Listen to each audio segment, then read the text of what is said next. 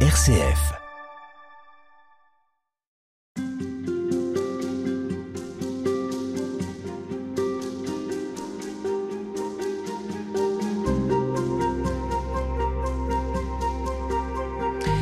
Va parler de Russie aujourd'hui dans Halte spirituelle et plus précisément d'un auteur dont toute l'œuvre est traversée par la foi en Dieu. Dans cette émission, nous allons prendre le temps de mieux connaître la profondeur des écrits de Fyodor Mikhailovitch Dostoïevski, sa spiritualité. Et nous le ferons avec Marguerite Souchon. Bonjour. Bonjour.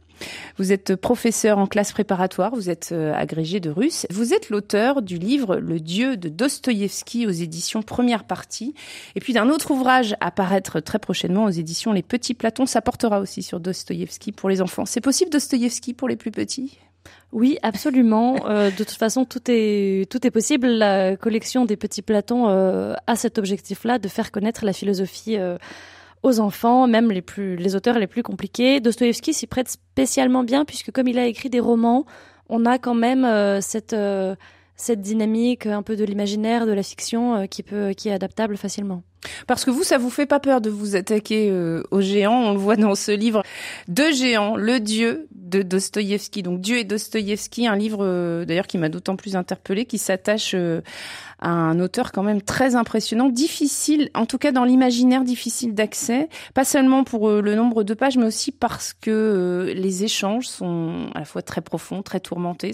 Mais vous parvenez en tout cas dans cet ouvrage à entrer dans ces enjeux métaphysiques avec un ton qui est très léger et un contenu à la fois euh, très riche et très illustré de d'extraits, de, de, personnages. On, on est vraiment dans les histoires de Dostoïevski. Alors, je voudrais pour commencer cette émission, partir d'une expression qu'on entend très souvent, euh, qui est celle de l'âme russe, dont on n'a pas véritablement de définition. Est-ce que vous diriez que Dostoïevski incarne cette âme russe et est-ce que cette âme russe est chrétienne? Alors, euh, l'âme russe, c'est une notion qui est assez euh, assez débattue aujourd'hui. Euh, Qu'est-ce que ça cache, etc. Euh, moi, je me prononcerai pas. En revanche, Dostoïevski lui-même croyait très fort à l'âme russe. Il était persuadé que les Russes avaient un, un être à part, une spiritualité à part, et que l'âme russe avait des bons côtés et avait des mauvais côtés. Les mauvais côtés, c'était, selon lui, que si euh, les Russes, par exemple, suivaient une tendance idéologique qui était en, vogue à son époque de l'athéisme, etc., ils n'arriveraient pas à refaire quelque chose sur le modèle des Lumières français, où on a globalement tout refondé sur euh, sur le christianisme, euh, avec les idées que le fort protège le faible, etc. Selon lui, si les Russes devenaient athées, ils allaient jeter bébé avec l'eau du bain, ça allait être le chaos. Euh, voilà. L'histoire du XXe siècle lui a par ailleurs relativement donné raison.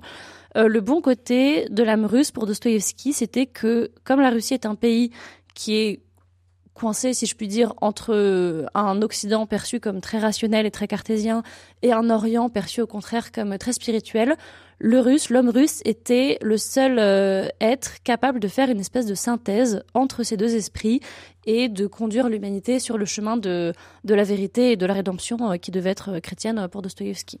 Alors Dostoïevski, c'est un homme du 19e, complet, pas de doute, 1821-1881.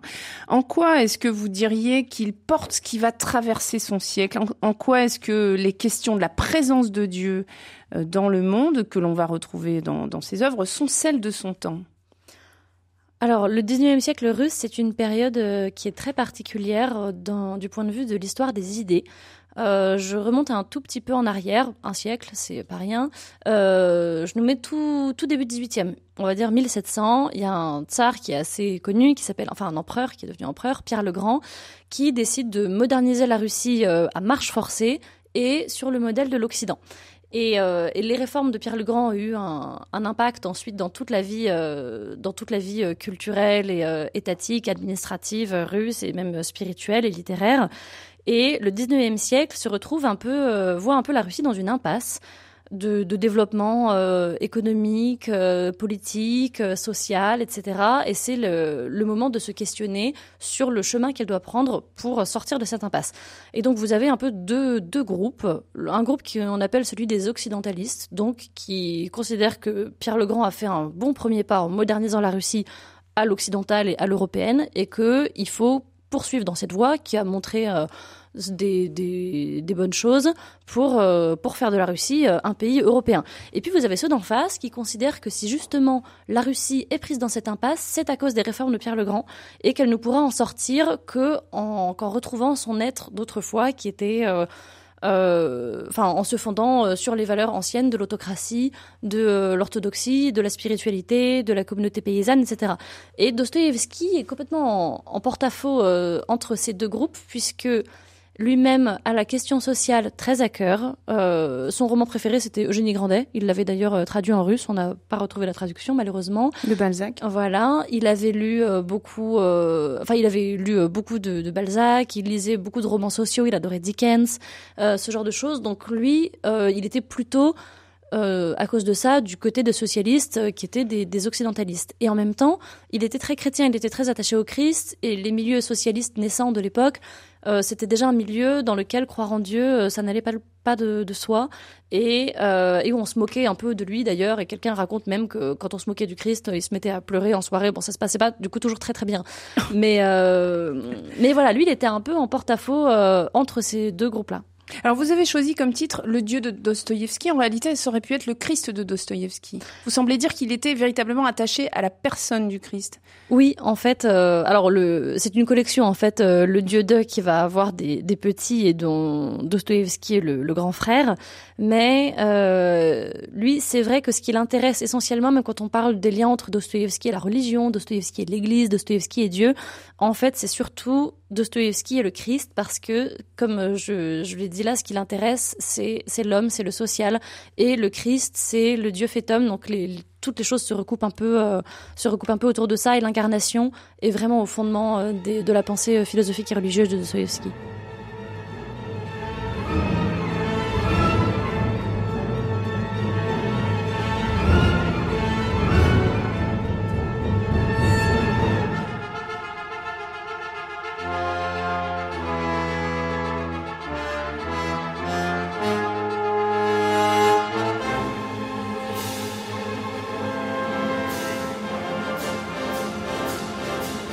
Halte spirituelle, Madeleine Vatel. Alors si on revient à Dostoïevski enfant, on va essayer de voir son lien à la religion aussi. Vous le disiez, c'est d'abord un lien au Christ, mais comment est-ce que ça va naître en lui? Est-ce qu'il a euh, une famille euh, qui va lui faire découvrir? Est-ce qu'en tout cas c'est par ses parents qu'il découvre ou est-ce que c'est par des livres et des lectures? C'est par ses parents. Il a eu l'enfance que beaucoup de petits enfants russes du 19e euh, ont eu, c'est-à-dire qu'il était coincé entre un père euh, relativement autoritaire et même euh, carrément euh, tyrannique et une mère qui était au contraire très douce, très pieuse, qui emmenait ses enfants à l'église, qui les emmenait en pèlerinage et qui les faisait entrer dans toute cette atmosphère très très mystérieuse de, de la spiritualité orthodoxe avec ces églises, les immenses iconostases qui sont des espèces de, murs d'icônes dorées, toute cette atmosphère d'encens, de chasuble. Bon, et Dostoïevski était très mystique déjà étant petit. Il a été très frappé par ça. Il a été très frappé par les lectures qu'il entendait euh, à la messe, notamment celle du livre de Job, qui est vraiment une, une fracture dès son enfance. Et ensuite, comme vous dites une fracture parce que euh, c'est quelque chose qui va vraiment le, le, le marquer. Ça l'a plus que marqué, ça l'a même pas frappé, ça l'a, ça l'a terrassé. Le livre de Job, euh, il raconte euh, dans la bouche d'ailleurs d'un des d'un des personnages de ses romans que il y a un des personnages qui raconte cette expérience-là de la lecture du livre de Job à l'église quand il était petit. Et donc pour rappel, l'histoire de, de Job, mm. c'est le, le, Dieu et le diable qui font une espèce de pari sur ce, ce Job qui est injuste, qui est un type bien, et, et le diable dit si je le frappe de malheur il va finir par se détourner euh, de toi, il va finir par se détourner de Dieu.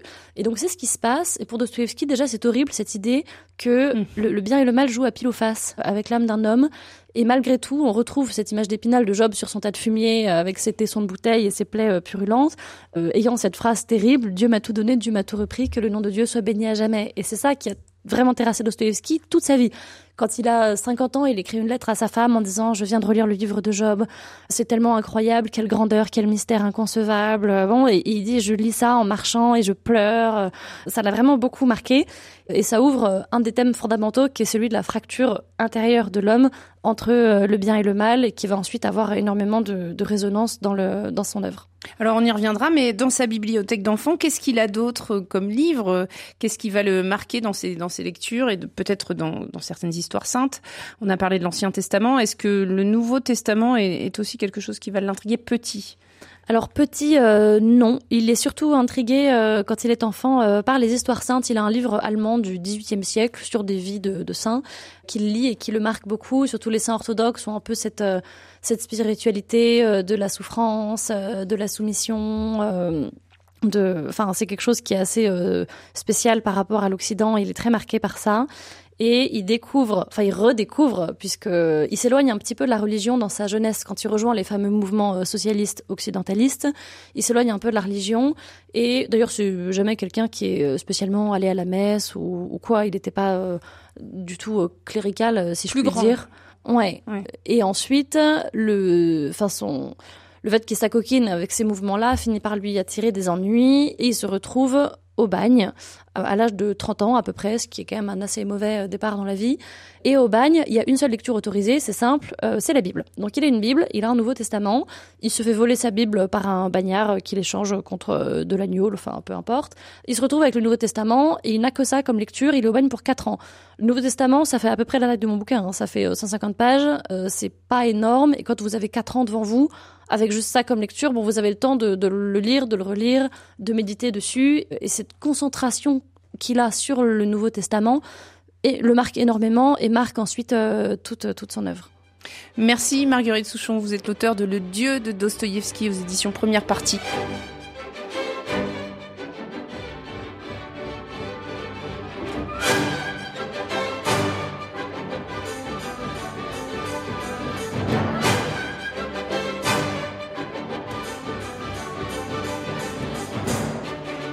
On est avec vous toute cette semaine, Marguerite Souchon, pour parler de Dostoïevski et plus particulièrement pour parler de sa foi, du Dieu euh, auquel il croit profondément et qui euh, a inspiré toute son œuvre. La question de la transcendance n'est pas qu'une seule question pour lui, c'est vraiment quelque chose qu'il expérimente, une croyance qu'il vit profondément. Et avec vous, on s'arrête aujourd'hui sur le contexte dans lequel il croit en Dieu. C'est le contexte euh, du socialisme naissant, ou en tout cas du socialisme qui va lui aussi se transformer et euh, assiste à cette transformation. Comment est-ce que Dostoïevski, chrétien, va faire le lien entre justement christianisme et socialisme? Alors, on a un tout petit peu évoqué euh, hier cette, euh, cette dualité, si je puis dire, entre deux groupes qui sont les occidentalistes, donc ceux qui souhaitent que la Russie se développe sur le modèle de l'Occident, comme cela avait été initié par Pierre le Grand un siècle plus tôt, et les slavophiles qui veulent un retour à cette euh, Russie des origines chrétiennes, autocrate, etc. C'est un milieu que Dostoïevski côtoyait dans sa jeunesse. Il est ensuite envoyé au bagne pendant quatre ans, puis en exil en Asie centrale, et quand il a enfin à nouveau droit de séjour à Saint-Pétersbourg, il revient dans la, ce qui était à l'époque la capitale de la Russie, qu'il avait quitté dix ans plus tôt. Il a quel âge à ce moment-là? Euh, Lorsqu'il revient, il a une quarantaine d'années. Il a 40, 43 ans, euh, voilà.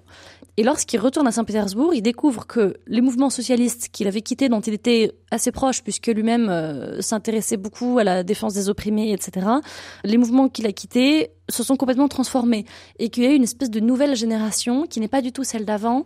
Et ça, c'est quelque chose qui marque le 19e siècle en Russie. Dostoevsky y croyait très fort. On appelle ça la théorie des générations. Cette idée que les premiers mouvements contestataires dans les années 20 euh, souhaitaient une monarchie constitutionnelle. Ça restait assez soft, si vous voulez. Une monarchie constitutionnelle, ce genre de choses. Donc vous voulez dire qu'on reste en, lien avec le droit divin aussi, c'est ça? Ouais. ouais. Que la, la, deuxième génération est un peu plus, euh, un peu plus énervée, euh, veut abolir le servage, commence à questionner le principe même de la monarchie, tout ça. Il y avait quand même eu la Révolution française quelques décennies auparavant qui avait énormément marqué les esprits. Il y a la révolution de 1848, donc il y a un climat européen qui est propice à ça et qui a des, des conséquences en Russie aussi. Et plus tard, à la fin du siècle, donc à partir des années 1860, justement, vous avez cette troisième génération qui est beaucoup plus euh, farouchement opposée à la monarchie et qui parle même de d'abolir la monarchie, de faire sauter la famille royale, euh, le, la religion, euh, tout ça. Donc ça, c'est un peu le nouveau contexte dans, le, dans lequel il arrive. Et il rentre dans une espèce de croisade contre, contre ces nouvelles idées. Le premier roman qu'il écrit en revenant du bagne, alors il écrit d'abord des souvenirs du bagne qui s'appellent euh, Souvenirs de la maison des morts, Carnet de la maison morte. Bon, il y a plusieurs, il y a plusieurs traductions. La dernière en date, c'est les Carnets de la maison morte. Et lui, après avoir écrit ça, écrit un autre roman qui est très étrange qui s'appelle Les carnets du sous-sol, qu'il écrit en réaction à un livre qui sort à la même époque, qui est écrit par un certain euh, qui s'appelle Que faire et qui est un roman professant le matérialisme, le nihilisme et l'athéisme, qui était vraiment devenu le, le catéchisme, si j'ose dire, de toute la jeunesse nihiliste et athée euh, de l'époque.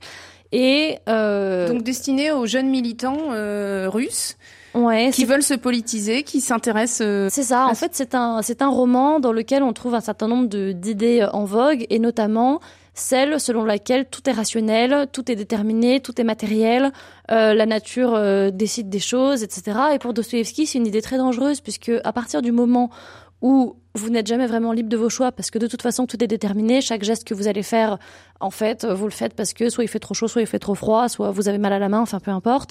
tout est déterminé et ça fait que vous n'êtes jamais vraiment libre de ce que vous faites puisque puisque les choses se passent indépendamment de votre volonté. Et si vous ne faites aucun si vous posez aucun acte libre, que vous faites aucun choix libre, bah, d'une certaine manière, vous êtes responsable de rien parce que après tout, euh, c'est pas de votre faute.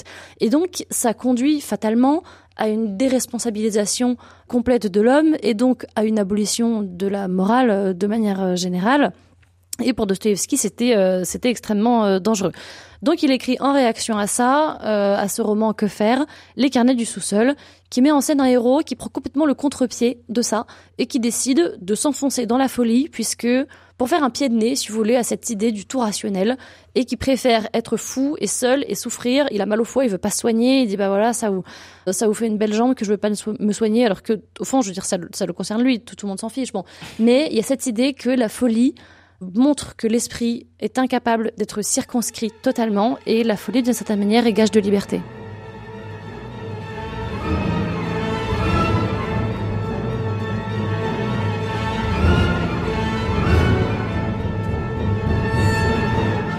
Halte spirituelle, Madeleine Vatel. Et lui, cette question de la responsabilité de l'homme, elle l'intéresse d'autant plus que le Christ donne à l'homme sa part de responsabilité. C'est comme cela qu'il l'associe à la religion, le fait que l'homme est responsable, est une créature unique et qu'il a sa part dans le monde et qu'il peut agir dans ce monde par lui-même.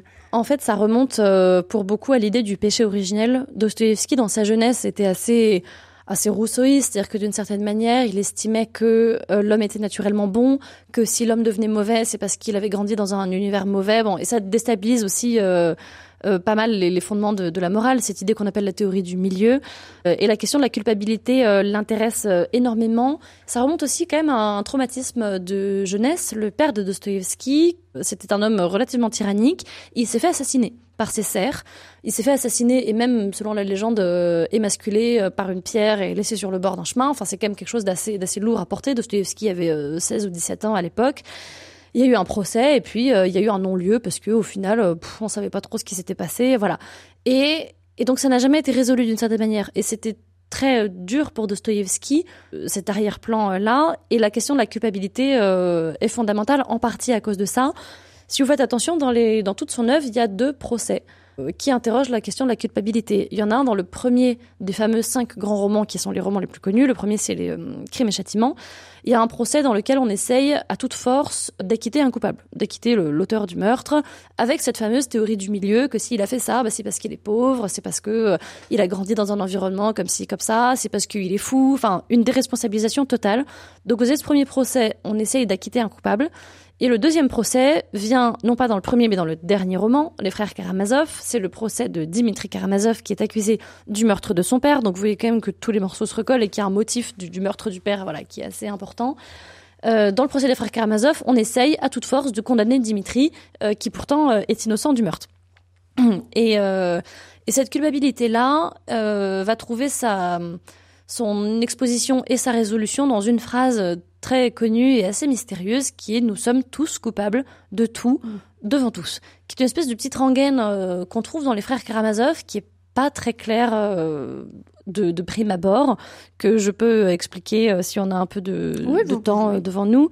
là, il faut remonter au bagne dont on a parlé hier. Justement, Dostoevsky se retrouvait avec des coupables, évidemment. C'était le bagne. Il était entouré de gens qui avaient égorgé des enfants, tué leur meilleur ami pour lui voler une montre de pacotille. Bon, il a trempée, si vous voulez, dans une humanité mauvaise, pécheresse et en même temps souffrante, puisque les bagnards aux yeux des Russes étaient, aux yeux du peuple russe, bon, c'était un peu des parias, et en même temps, ils avaient ce surnom-là, on les appelait les malheureux. Avec cette idée qu'ils étaient méchants, au sens étymologique du terme, celui qui est méchant, c'est celui qui a méchu, c'est celui qui est mal tombé d'une certaine manière. Et c'est arrivé à eux. Mais ça pourrait être n'importe qui au final, puisque le péché originel fait que l'homme porte le mal en lui, quoi qu'il fasse et, et quoi qu'il veuille. Et cette idée qu'on est tous coupables, la première partie de la phrase, on est tous coupables, euh, elle doit être comprise euh, comme ça. Alors lui, le mot qu'il utilise en russe, euh, vinavat, pour dire coupable, ça vient d'un mot russe qui est vina, la faute, qui est l'équivalent de, de culpa, qu'on a dans culpabilité, etc. Vina, c'est c'est la faute, mais c'est pas la faute commise. C'est c'est plutôt la cause. C'est l'espèce de penchant. C'est la faute originelle. C'est ça. En fait, c'est une espèce de penchant au péché qu'on a. C'est-à-dire que la, la vina, c'est culpa, c'est la, c'est la cause. Et le mal commis, le péché effectif, c'est juste la conséquence. Et dire qu'on est tous coupables, euh, c'est ça. C'est admettre que chaque homme porte en lui le péché originel porte en lui un germe du mal dont il fait ce qu'il veut. Après, pour ça que la liberté est aussi euh, aussi importante. Euh, et pour Dostoevsky, c'est très important de reconnaître euh, ça, de s'accepter comme euh, intrinsèquement euh, capable de, de pécher, puisque c'est ça qui c'est ça qui rend libre. Mais qu'est-ce qui va sortir l'homme de sa faute? Est-ce que justement pour Dostoïevski, c'est le salut vient par le Christ? Oui, le salut vient par le Christ, puisqu'il y a une seule personne qui est intrinsèquement belle et, et, pure et parfaite, c'est justement le Dieu fait homme. Et l'incarnation est fondamentale aux yeux de Dostoïevski, puisque l'homme porte le mal et en même temps, il est irrésistiblement attiré par le bien. Il est attiré par ce qui est beau, il est attiré par ce qui est pur. D'ailleurs, parfois, il peut être attiré par ce qui est pur pour, euh, pour le, salir et le souiller, mais il y a quand même cette espèce de, de tiraillement intrinsèque à l'homme qu'on retrouve dans ce qu'on disait hier sur le livre de Job, sur le combat entre le bien et le mal, etc. Et l'homme est marqué d'une sorte d'incomplétude fondamentale, de manque. Il est encrouté dans une vie terrestre avec son péché originel. En même temps, il est attiré par la transcendance. Il lui manque une sorte de de parcelles euh, divines qu'il a en partie. Et la résolution naturelle de ça, de cet homme euh, à qui il manque une parcelle de divin, c'est justement le Dieu fait homme, euh, donc le Christ. Est-ce qu'il va l'incarner dans un, dans un personnage ou l'autre, cette possibilité de sortir de sa faute? Est-ce qu'on le retrouve dans l'une ou l'autre de ces histoires? Alors, de sortir de sa faute, il y a tout le thème de la rédemption qui arrive dans un certain nombre de romans. Le plus emblématique étant euh, Crime et Châtiment, avec ce héros qui a commis un crime et qui tout le roman bataille, est-ce qu'il se dénonce, est-ce qu'il se dénonce pas, est-ce qu'il accepte de, de, payer la conséquence de ce qu'il a fait, euh, est-ce qu'il justifie euh, ce qu'il a fait. Bon, et lui-même d'ailleurs, le héros, il est assez marqué par les fameuses idées socialistes et nihilistes dont on parlait, toutes ces années-là sont marquées par le, le, culte du grand homme qui prendra ensuite la, la forme du surhomme chez Nietzsche, mais euh, cette idée que vous avez un petit nombre d'hommes qui sont euh, élus, qui sont au-dessus de la morale euh, commune, qui sont faits pour euh, pour s'en émanciper et, devenir des espèces de d'hommes-dieux eux-mêmes. Donc ça se rattache aussi à, l'athéisme de cette manière. Le héros de crime et châtiment, il est complètement dans cette dans cette mouvance-là, mais il trouve finalement sa sa rédemption. Dostoïevski tente une vraie prouesse qui est de représenter le Christ dans un roman en faisant un personnage christique, intrinsèquement bon, intrinsèquement pur, intrinsèquement euh, parfait. Et c'est l'idiot. Donc c'est d'ailleurs un peu paradoxal qu'il ait ce nom, mais il y a tout un roman consacré à cette question de euh, est-ce qu'il peut exister aujourd'hui un homme euh, qui ressemble au Christ?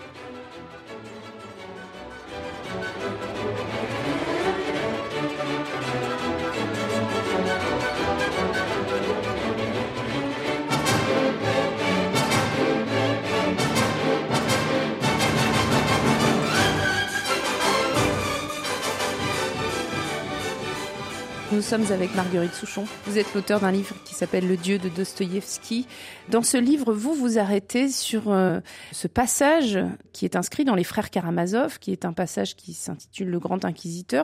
C'est un, une sorte de poème, une sorte de conte philosophique où Ivan, qui est un athée convaincu, va dialoguer avec son frère Alexei, qui lui est croyant, est un moine novice. Et ensemble, euh, Yvan va imaginer deux personnages. Euh, Jésus qui revient sur Terre à une époque bien choisie dans l'Espagne du XVIe siècle et le grand évêque, le grand inquisiteur qui est un évêque euh, de 90 ans. Et leur échange va porter sur la responsabilité, la liberté de croire. C'est un passage assez impressionnant. Qu'est-ce qui, vous, vous marque particulièrement dans, dans ce passage? Qu'est-ce qu'il dit de la spiritualité de Dostoïevski? Alors c'est un passage qui est extrêmement célèbre, sur lequel beaucoup de choses ont été écrites. Il a d'ailleurs, euh, au XIXe siècle, été édité euh, à part par un critique. Il a été traduit en français et édité tout seul, sans le, le, reste du roman, sous le titre La légende du grand inquisiteur. Et c'est pour ça qu'on lui connaît ce nom. Dostoevsky ne l'appelle jamais euh, légende. Pour lui, vous l'avez dit, c'est un poème et ou un, ou un conte philosophique, mais Dostoevsky l'appelle poème. Et cette légende du grand inquisiteur est considérée par tout le monde et en premier lieu par Dostoïevski lui-même comme, euh, il le disait lui-même, le couronnement philosophique de son œuvre. Et donc cet, euh, cet évêque de, de 90 ans voit le Christ revenir dans son Espagne, commencer à a dérangé euh, tout ce qu'il avait, tout ce qu'il avait euh, organisé. Et donc l'évêque le met en prison et vient le voir en disant demain tu finis sur un bûcher, c'est terminé. Mais avant ça, le grand inquisiteur, comme euh, tous les méchants à la fin des films, décide de faire tout un réquisitoire au Christ en lui expliquant ce qu'il a fait, là où il s'est planté et comment est-ce que ça l'a obligé lui, le grand inquisiteur, à rétablir, à rétablir la situation. Et donc le, le sujet, c'est un passage de l'Évangile, euh, le passage des tentations au désert, où le Christ est, euh, seul au, désert et le diable vient le voir et le Christ est tenté par trois fois. D'abord, on lui demande s'il peut changer des pierres euh, en pain. Ensuite, s'il peut sauter d'une falaise et que les anges le rattrapent. Et enfin, le diable demande au Christ de se prosterner devant lui en échange de tous les royaumes de la terre. À chaque fois, le Christ lui oppose un nom euh, ferme et sonore, et pour le grand inquisiteur, ce faisant, il a condamné l'humanité, puisque refuser les pierres en pain, c'est d'une certaine manière obliger les gens à se préoccuper non pas du matériel, mais d'abord du spirituel, ce qui est dur quand on est obligé de manger quotidiennement pour survivre quand même. Euh, le fait de, euh, de refuser de, de, sauter devant une foule depuis une falaise et d'être rattrapé par les anges, c'est que l'homme est obligé de faire ce choix sans avoir le secours au moins du miracle, d'être sûr que sa foi est la bonne, c'est quand même un sacré pas à franchir. Et si l'homme euh, réussit quand même ces deux étapes, ce serait au moins avec l'espoir que son Dieu soit un Dieu fort qui le protège. Et c'est le sens de la troisième tentation que euh, le Christ se prosterne devant le diable, en échange de quoi il lui donne la main mise sur tous les royaumes de la terre. Et le Christ refuse ça. Donc il condamne les hommes à croire sans preuve à un truc qu'il leur donne pas à manger euh, pour un Dieu qui ne va pas les protéger. Euh, et donc vous avez tout ce, tout ce réquisitoire là qui est fait par un Ivan, vous l'avez dit, le frère de Alyosha. Ivan, c'est un, alors c'est un athée, euh, c'est un athée à la russe 19e, c'est-à-dire qu'il ne conteste pas l'existence de Dieu, par exemple, euh, ce qui est déjà pas mal. Euh, il conteste la création. Il commence son poème par un terrible préambule où il fait le récit de souffrances horribles vécues par des enfants innocents et il considère que si Dieu existe, la vie terrestre doit être son royaume et que si le monde est plein d'autant de contradictions qui sont révoltantes pour la raison, il euh, n'y a pas de raison que ça change dans le dans le dans l'au-delà. Et lui, il veut pas d'un Dieu qui permet ça. Il trouve ça euh, horrible et, euh, et contradictoire. Et, et, il refuse ça. Il dit notamment une mère, il refuse à une mère le droit de pardonner euh, au bourreau de, quelqu'un qui aurait torturé son enfant. Il dit elle a pas le droit, elle pas le droit. Donc en fait, il s'assoit dès le début sur le fondement même du christianisme, qui est quand même Dieu pardonnant aux hommes d'avoir crucifié, euh, euh, son fils.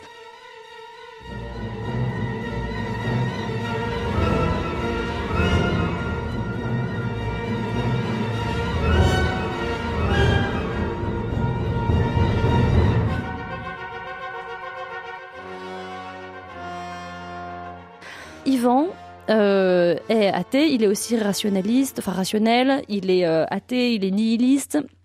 Et, euh, pour Dostoïevski, c'est un, c'est un avatar du socialisme. Et, et Dostoïevski voyait ce, poème et, ce enfin, et toute cette histoire comme une sorte de métaphore du socialisme. Lui-même l'a expliqué dans une lettre à un de ses amis. Il explique le sens de cette fameuse parabole en disant le sens de la parabole est que du poème du poème du, du grand, grand, inquisiteur. inquisiteur. Ouais. Le sens est que si on mutile la foi du Christ en la rattachant au but du monde d'ici-bas, c'est-à-dire manger, être protégé, etc., toute la signification du christianisme en vient à être perdue d'un seul coup. L'esprit tombe immanquablement dans l'incroyance, c'est effectivement ce qui arrive à Ivan, et à la place de l'idéal sublime du Christ, on ne bâtit qu'une nouvelle tour de Babel. Et la conception élevée que le christianisme a de l'humanité est ravalée à un tel niveau que celle-ci devient un troupeau de bêtes sauvages, donc qu'on nourrit et qu'on protège, et que sous l'aspect d'un amour social de l'humanité apparaît déjà un esprit masqué pour elle. en gros, si vous voulez, le grand inquisiteur, c'est vraiment cet inconnu sur Internet. Il a tout compris au christianisme. Il trouve ça pas mal. Mais alors, la divinité, tout ça, il faut, il faut, il faut sortir, il faut sortir de, du mythe, de l'ami imaginaire, etc. Il faut jeter le Christ et garder le christianisme. Et pour Dostoevsky, le socialisme, c'est un courant euh, qui fait ça et qui, du coup, manque complètement son objectif. Et si vous voulez, le, grand inquisiteur euh, crée une espèce de nouvelle organisation sociale et quasiment de nouvelle religion qui se met au niveau de l'homme. Il, est, il se pique d'ailleurs de philanthropie hein, euh, en disant que c'est trop dur ce que le Christ demande aux hommes. Il faut se mettre à leur niveau. Et en fait, pour Dostoïevski, le christianisme, effectivement, ne se met pas au niveau de l'homme, mais c'est très important, il se met à sa portée.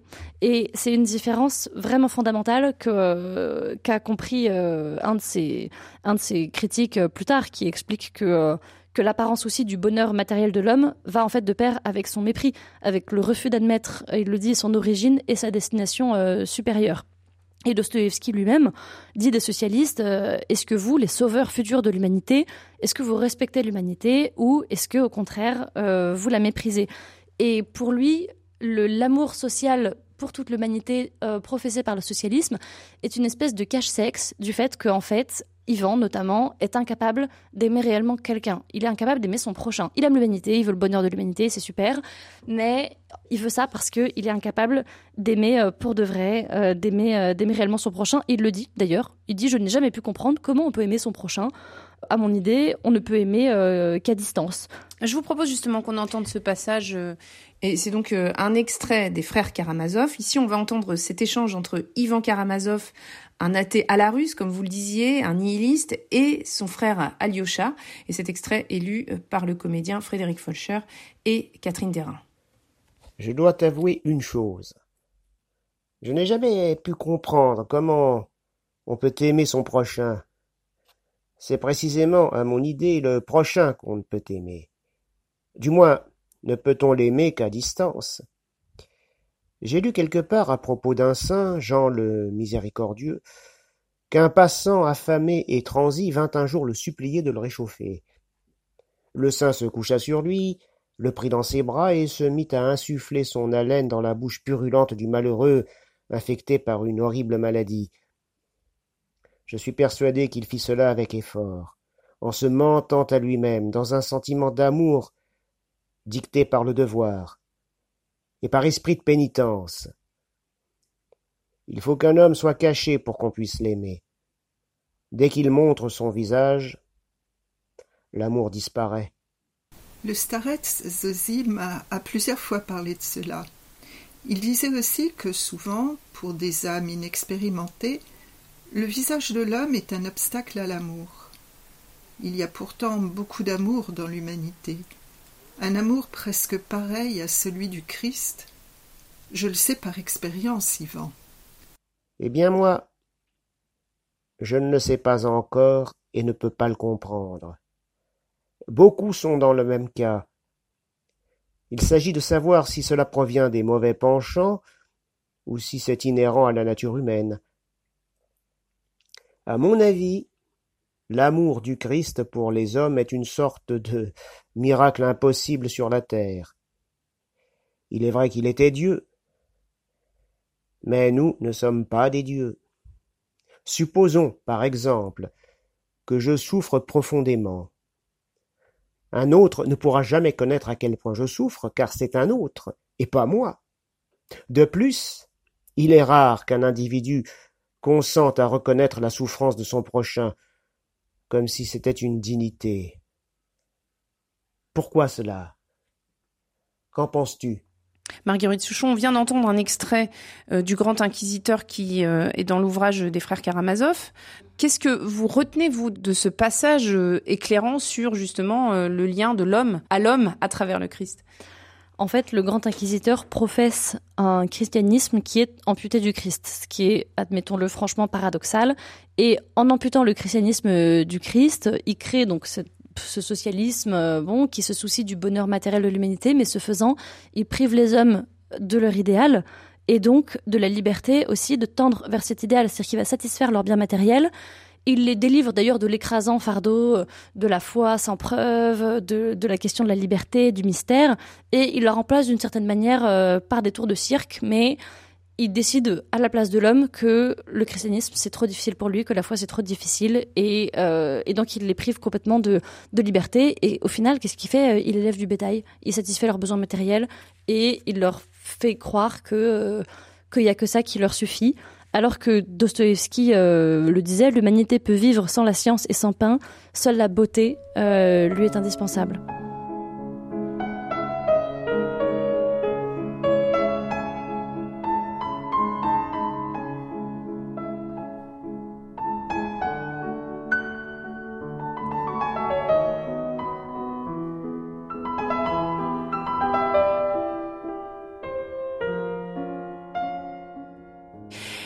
Voudrais qu'on s'arrête sur une, phrase qu'on entend régulièrement, qui est de Dostoïevski. Cette phrase, c'est La beauté sauvera le monde. C'est une phrase qui est extraite d'un de ses livres, L'idiot. Qu'est-ce qu'il veut bien nous dire? Parce qu'on l'entend, mais elle est sortie de son contexte. La beauté sauvera le monde. Elle est magnifique, mais qu'est-ce qu'il veut dire, lui, quand il, l'écrit? Alors c'est une phrase effectivement qui est extrêmement célèbre, qu'on utilise euh, vraiment à, à, tort et à travers parce que euh, tout le monde l'interprète euh, un peu à sa manière. Elle est très belle parce qu'elle est très mystérieuse aussi, cette phrase. Elle interroge un concept qui est celui de la beauté, elle interroge un concept qui est celui de la rédemption, elle interroge le monde entier. Euh, voilà, c'est une phrase qui, a, qui attire un peu tout le monde et en même temps, euh, c'est assez difficile de, savoir ce que Dostoevsky avait en tête. Il y a un, premier, euh, donc c'est une phrase pardon qui est extraite de, de l'idiot. Euh, elle n'est jamais prononcée telle quelle dans le roman. Il y a jamais quelqu'un qui va dire euh, à une assistance la beauté sauvera le monde. C'est un personnage qui qui est un jeune nihiliste révolté qui vient voir le personnage principal, donc le fameux l'idiot, le prince Mishkin, qui est une espèce d'avatar christique dans dans le monde terrestre, et qui lui dit avec l'agressivité qui le caractérise Est-il vrai prince que vous avez dit un jour que c'est la beauté qui sauvera le monde? Donc en fait on, on l'entend comme ça, prononcé avec agressivité par quelqu'un qui visiblement euh, n'est pas d'accord. Alors il y a plusieurs niveaux de compréhension. Il y a un premier niveau euh, très très simple qui est que le beau, la beauté répond à une aspiration euh, naturelle en l'homme. Tout le monde est attiré par ce qui est beau, on est attiré par les soleils couchants, on est le cœur de l'homme, si vous voulez, est touché par la beauté. Et pour Dostoevsky, la beauté est une des voies d'accès à Dieu puisque c'est un signe de, de, la splendeur divine. Elle fait connaître Dieu, la beauté de la création, c'est un moyen de salut. Et c'est entre autres pour cela d'ailleurs que les orthodoxes accordent autant d'importance aux icônes. Les icônes, ce sont des donc ces, peintures religieuses russes dont la, la conception, si je puis dire, et le et la mise en, en, forme est extrêmement codifiée. Ça répond à des canons très très euh, précis. Et en fait, leur, euh, leur harmonie parfaite est euh, le signe sur Terre d'un au-delà d'un au-delà parfait. Et leur harmonie donne à voir l'harmonie de l'autre monde. C'est une sorte de, de fenêtre en fait et de et d'esprit fait matière. Bon, à cette idée-là, c'est quand même facile d'objecter que le mal aussi peut être beau. D'ailleurs, un des personnages de Dostoïevski, Stavrogin, qui est le héros des démons, est décrit comme étant un jeune homme très beau. Et en même temps, c'est le nihiliste en chef, il fait des trucs horribles, il vient euh, mettre le feu à son village d'enfance avec ses nouvelles théories, etc. Mais il est beau, il est espèce de... de c'est le signe noir par rapport au signe blanc. Hein. C'est une espèce d'antéchrist, d'ailleurs, qui prend l'apparence justement du beau, alors que, bon... Donc, c'est assez facile d'objecter que le, le mal peut être beau et qu'il y a même une espèce de d'attirance pour la beauté du mal. Dans l'idiot, la beauté s'arrête pas du tout aux, aux, jolies fleurs et le héros euh, éponyme, si j'ose dire, du roman, euh, le prince Mishkin, parle de la beauté que lui-même a vu la beauté avec un grand B, qu'il voit dans ses crises d'épilepsie. Il est épileptique, comme Dostoïevski lui-même, et vous avez un certain nombre de personnages d'ailleurs chez Dostoïevski qui sont frappés par ce mal, euh, par l'épilepsie. Et le prince Mishkin fait partie de ces personnages, et dans l'idiot, il décrit une crise d'épilepsie en expliquant que juste avant la crise, il passe de l'autre côté. Il voit quelque chose, il y a une lumière, il, il comprend euh, une espèce d'harmonie euh, supérieure. On a, hum, on soupçonne d'ailleurs Saint Paul d'avoir été épileptique et que sa conversion ait aussi été euh, au moment d'une crise. Et le prince Mishkin fait d'ailleurs le rapprochement pas avec Saint Paul mais avec Mahomet qui était épileptique aussi et qui dit que à l'occasion d'une crise il a visité toutes les demeures d'Allah. Et cette idée que l'épilepsie voilà vous fait vous fait passer de l'autre côté. Alors même que ça reste une maladie, ça reste quelque chose qui pourrissait la vie de Dostoïevski, il l'a transmise à son fils qui en est mort à 7 ans. C'est quelque chose qui est très bon, plein de, de paradoxes pour lui. Et le prince Mishkin dit qu'est-ce que ça peut faire que ce soit un état morbide? Qu'importe qu'il s'agisse d'un état de tension anormal, puisque le résultat, cet instant dont on se souvient et qu'on examine lorsqu'on est déjà en bonne santé, apparaît comme le plus haut point d'harmonie et de beauté. Il procure un sentiment inouï, insoupçonné jusqu'alors de plénitude, de mesure, d'apaisement et de fusion par la prière avec la plus haute synthèse de la vie. À cet instant-là, avait-il confié un jour à Rogojin lors de leurs rencontres à Moscou, me devint intelligible cette extraordinaire parole de l'Apocalypse il n'y aura plus de temps. Donc en fait, la, la beauté est euh, est apocalypse au sens propre du terme, c'est-à-dire que c'est une révélation. Euh, c'est un dévoilement de la vérité et c'est cette beauté-là, euh, c'est cette beauté-là qui va qui va sauver le monde. Donc c'est pas celle du beau Stavrogin, c'est pas celle du signe noir, etc. Et en même temps, l'homme est aussi attiré par cette beauté-là du, du mal et euh, c'est exposé très bien dans les dans les frères Karamazov, la beauté du mal, la beauté physique d'un homme mauvais, Stavrogin, ou la, la beauté euh, d'un chef-d'œuvre euh, du réalisme, donc une peinture représentant le Christ mort dont il est beaucoup question dans l'idiot. Tout le monde est frappé par ce tableau. Et en même temps, c'est un tableau horrible qui représente, qui représente le Christ dans son tombeau, qui est, qui est décharné, qui est nu, qui est bon. Le, si vous voulez, ça révèle cette, cette beauté du mal et cette beauté du bien révèle une espèce de fracture intérieure des hommes et leur double attirance pour euh, deux attirances contraires en fait. Euh, Mais alors, en, la... en, quoi la beauté du monde, en quoi la beauté sauvera le monde? C'est quelle beauté qui viendra sauver le monde? C'est la beauté, euh, c'est la beauté qui est dévoilement de la vérité justement. Et cette beauté-là, elle est associée au Christ, qui pour Dostoïevski est le seul homme parfaitement beau. Il le dit d'ailleurs, c'est le seul, il est parfait, etc. Et il dit, c'est le seul homme parfaitement beau. Il existe au monde qu'un être absolument beau, le Christ, dit Dostoïevski.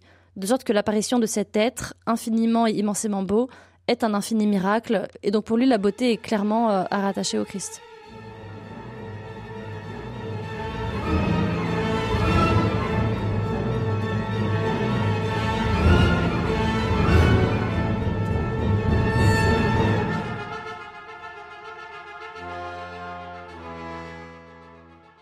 Halte spirituelle, Madeleine Vatel.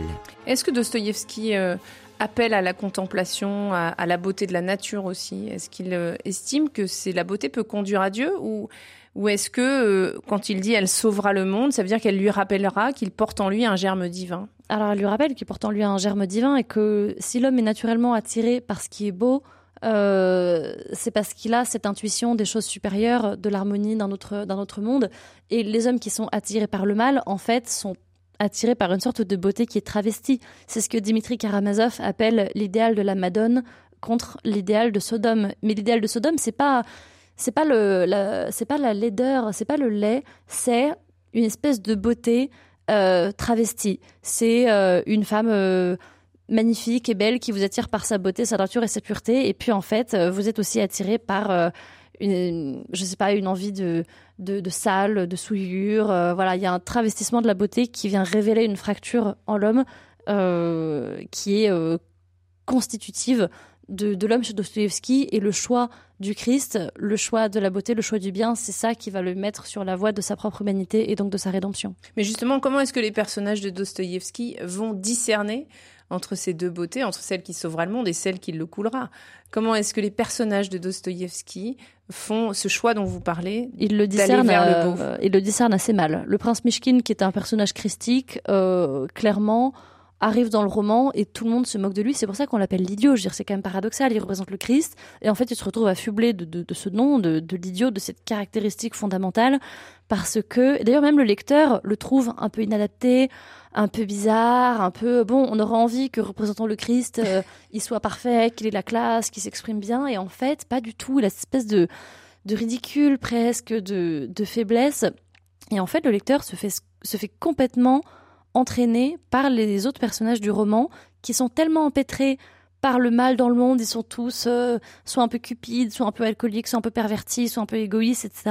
Et en fait, ils sont tellement trempés dans un monde qui est mauvais que le bien leur apparaît comme une folie et comme quelque chose de ridicule. Et c'est un drame fondamental de l'humanité pour Dostoïevski qui est, qui est exposé dans ce, dans ce livre. Et comment est-ce que Dostoïevski euh, va résoudre ce tiraillement entre le bien et le mal, entre le beau, le vrai beau, la beauté qui est celle qui nous conduit à Dieu, et puis cette, cette beauté un peu malsaine euh, qui, au contraire, va nous tirer vers le médiocre. Comment est-ce que lui-même, Dostoïevski, a réussi à résoudre ce tiraillement? Eh bien, euh, il le résout en proposant aux hommes de suivre le modèle du Christ tout bêtement et d'aller d'aller à sa suite. Il y a un personnage qui est complètement emblématique de ça, c'est Dimitri Karamazov. Donc dans le dernier roman Les frères Karamazov, Dimitri c'est quelqu'un qui est empêtré dans le mal dans le monde. Il est euh, il est passionné comme tout, il est fougueux, il a bon fond, mais alors lui en termes de, péché originel, il en tient une sacrée couche. Euh, il est fiancé à une fille euh, qu'il a pourtant cherché à aider et en même temps à, humilier et en même temps il est amoureux d'une autre fille qui est elle-même une fille bien et gentille mais qui est une prostituée. Le père est d'ailleurs amoureux de la prostituée en question, le frère est amoureux de la fiancée. Enfin bon, c'est un c'est un imbroglio euh, pas possible et Dimitri Karamazov, il le dit que lui-même il a, enfin, tous les Karamazov ont une part d'ange et en même temps ils ont une part d'insecte. L'insecte c'est l'animal voluptueux par excellence. Il vit que dans le présent, que dans la chair, que dans le matériel. Et, euh, donc Dimitri Karamazov, il est indécrotablement marqué par ça. Et pourtant, c'est lui qui finit à la fin du roman par faire une sorte de sacrifice métaphysique de lui-même. Il décide de prendre la faute du meurtre qu'il n'a pas commis, avec cette idée qu'il l'a pas fait, mais il aurait pu le faire, parce qu'on est tous coupables de tout envers tous. C'est ce dont on a parlé dans, un, dans une émission précédente. Et donc, il prend sur lui la faute des autres, un peu comme le Christ qui, qui prend sur lui euh, les, fautes de l'humanité et qui meurt pour la rédemption. Dimitri Karamazov fait ce choix-là et, euh, choisit de, prendre sur lui la faute d'être envoyé au bagne et sa rédemption euh, est là. Et Raskolnikov dans Crime et Châtiment fait la même chose. Bon, lui, il a commis le meurtre, il y a quand même une différence, mais il accepte de l'assumer et, et de partir au bagne.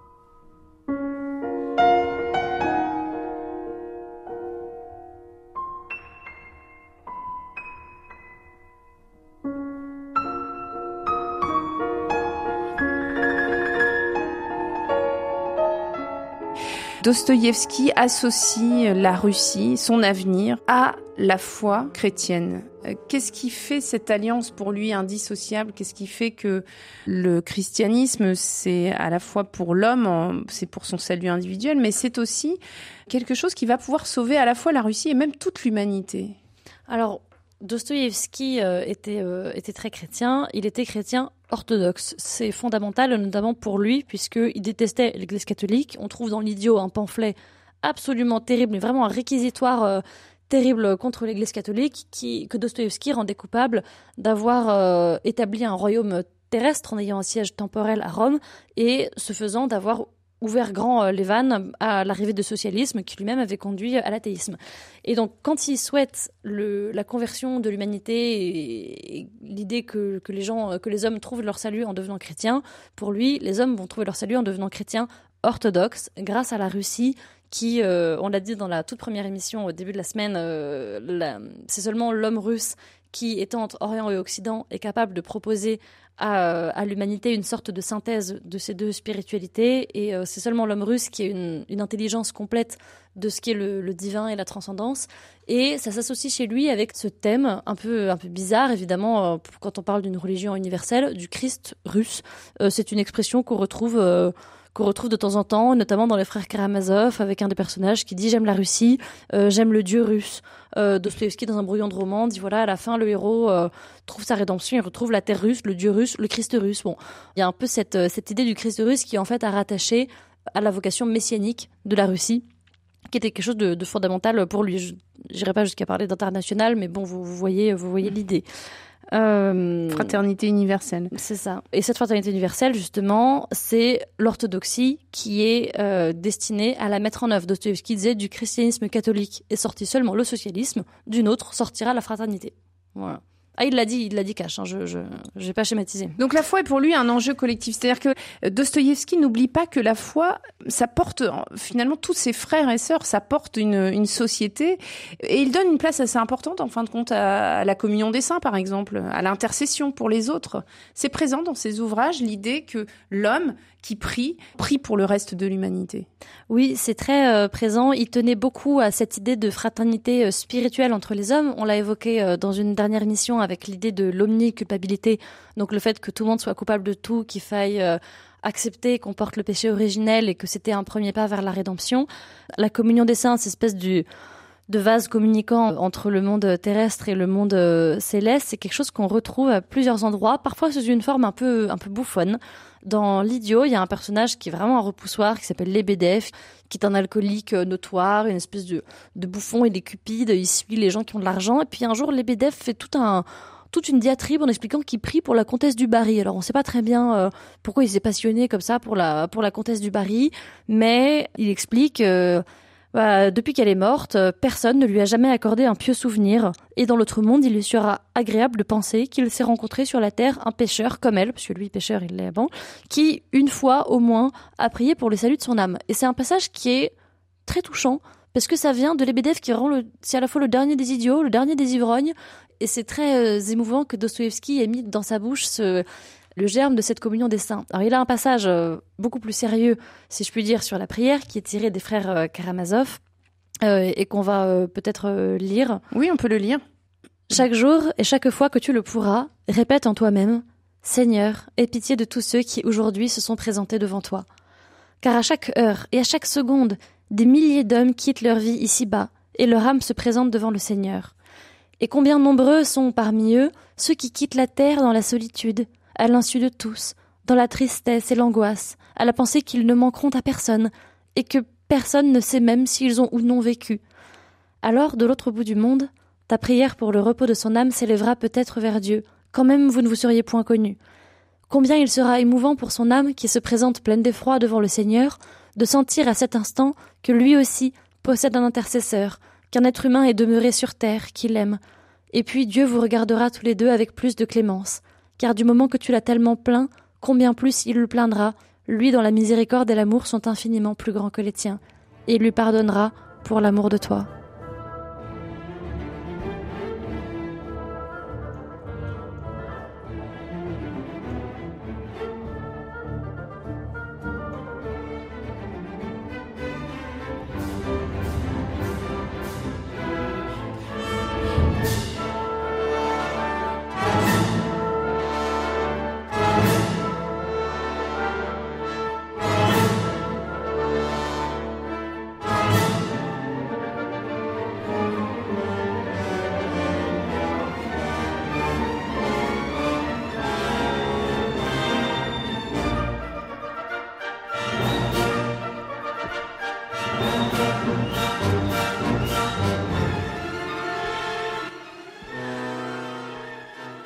Halte spirituelle, Madeleine Vatel.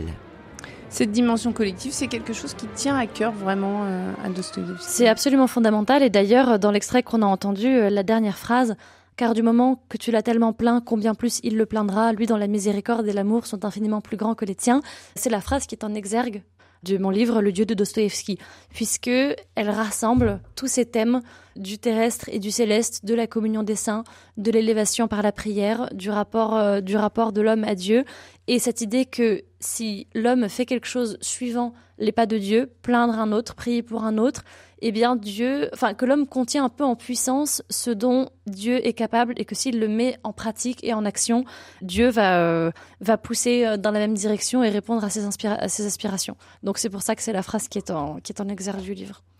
Il y a quelque chose qui effraie Dostoïevski, c'est l'idée d'un monde sans Dieu. Il voit pratiquement sous ses yeux cette évolution. Est-ce que vous diriez que Dostoïevski est une, sorte de, prophète euh, il, a, il a vu des choses que, que d'autres n'ont pas vues à l'époque. Et, parfois, en, l'écoutant, en le lisant, on a le sentiment de, de voir ce qui se passe aussi sous nos yeux, ce monde qu'on voudrait satisfaire uniquement avec du matérialisme. Alors euh, oui, il a vu euh, tout son siècle se dégrader, si je puis dire, euh, avec des générations successives qui devenaient de plus en plus radicales, et il avait une idée assez pessimiste de ce qui allait se produire. Et selon lui, si la Russie versait complètement dans le nihilisme, dans l'athéisme et le matérialisme, ça allait être un cataclysme humain épouvantable. Et, effectivement, l'arrivée de, de l'URSS au XXe siècle lui a quand même donné euh, raison euh, là-dessus. Il était très pessimiste justement de cet avenir possible d'un monde sans Dieu qui priverait les hommes de leurs racines spirituelles, qui les réduirait à du bétail qui doit juste avoir un toit sur la tête, un peu de nourriture dans son assiette et puis et puis voilà, qui a des aspirations commune, matérielle, bestiale, et un homme qu'on coupe de sa part de spiritualité, de sa part de transcendance. Pour lui, c'était, euh, c'était tuer l'homme en l'homme. Et vous, Marguerite Souchon, alors vous vous penchez depuis des années sur Dostoïevski. C'est un auteur, euh, pour quelqu'un qui est russophile, euh, constitue euh, un pavé, j'allais dire. En tout cas, c'est un incontournable. Est-ce que les réflexions de Dostoïevski, est-ce que sa spiritualité vous ont vous-même touché personnellement? Est-ce que il y a des passages peut-être de la Bible qu'il a éclairé pour vous? Est-ce qu'il y a des tourments de l'homme qu'il a rendu compréhensible à la lumière de, de sa foi? Eh bien, toute son, une de ses idées fondamentales et peut-être son idée la plus fondamentale, on l'a évoqué en filigrane euh, là dans toutes les émissions, c'est l'idée de la fracture de l'homme, de la dualité. Il a écrit un livre d'ailleurs qui s'appelle euh, Le Double, dans lequel il explore cette fracture, mais qui est quasiment qui est de l'ordre du, psychiatrique ou de la folie euh, dans ce dans cet ouvrage. Il l'explore dans tous ses romans. Ensuite, les personnages sont souvent des espèces de couples. Vous avez l'idiot qui est ce prince christique, qui est une sorte de double maléfique qui s'appelle Rogojin. Vous avez une femme blessée qui s'appelle Nastasia Filipovna, qui est une sorte de double, qui est une femme éclatante, triomphante, euh, belle et sûre d'elle, euh, qui s'appelle Aglaé. Les frères Karamazov, c'est tous des espèces de miroirs les uns des autres. Vous avez l'athée le croyant, le passionné le rationnel, et vous avez le pur, le sale, et en même temps, euh, vous avez ceux qui sont amoureux de la même femme, ceux dont la même femme est amoureuse des deux. bon. Et cette idée de la dualité et de la prise de conscience à la fois du germe du mal en l'homme et du germe du bien qui est fondamental, moi, m'a effectivement fait faire, fait faire tout un cheminement.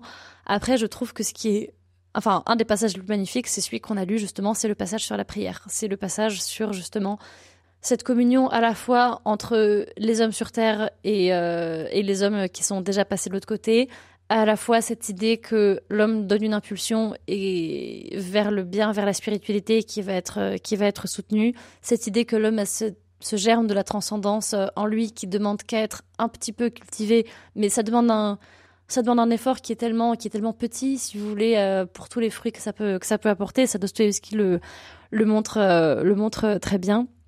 Euh, il y a énormément de, choses qui m'ont touché par rapport à ça. Et le livre de Job c'est vrai que j'ai un rapport maintenant un peu un peu spécial évidemment à ce passage en particulier de l'Ancien Testament.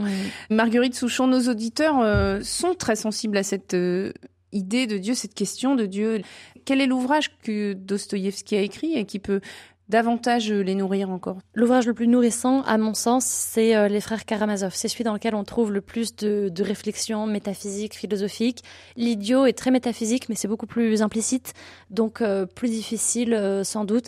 Les Frères Karamazov restent quand même le dernier roman, déjà la dernière œuvre, et un sommet philosophique, littéraire et, et métaphysique. Donc à mon sens, c'est celui qui nourrit le mieux, puisque c'est l'aboutissement les frères Karamazov de Dostoïevski, qui on invite les auditeurs à nous dire ce qu'ils ont compris en lisant ce livre. Merci beaucoup Marguerite Souchon. Vous êtes vous-même l'auteur de ce livre qui se lit vraiment, qui donne envie justement de découvrir davantage Dostoïevski, toute cette spiritualité. Ça s'appelle Le Dieu de Dostoïevski. C'est publié aux éditions Première Partie. Merci beaucoup. Merci à vous.